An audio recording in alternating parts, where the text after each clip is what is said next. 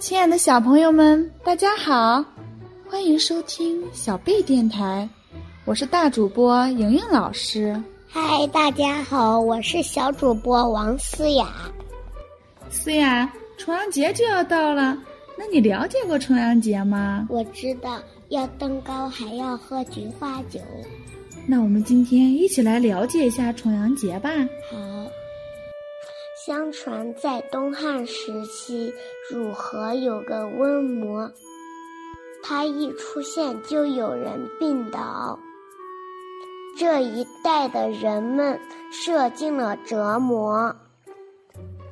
一场瘟疫夺走了桓景的父母，他自己也差点上了命。病好了之后。他离开了家乡，决定出去学艺，为民除掉瘟魔。桓景四处拜访，终于找到了一位仙长。仙长收留了桓景，并且教了他降妖剑术，还送他一把宝剑。桓景努力练习。终于练了一身武艺。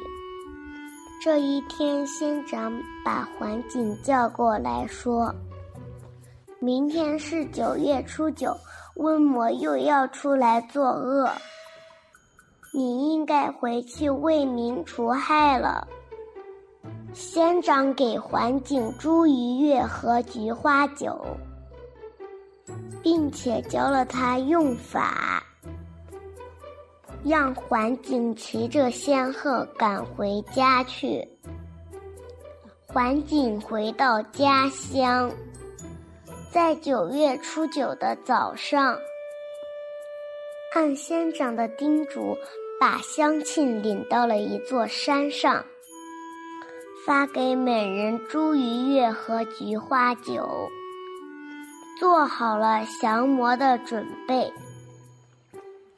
中午的时候，随着几声怪叫，瘟魔刚扑到山下，突然闻到茱萸香和菊花酒气，便停止了脸色突变。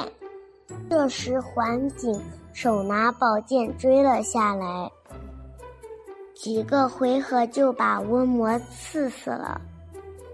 从此，九月初九。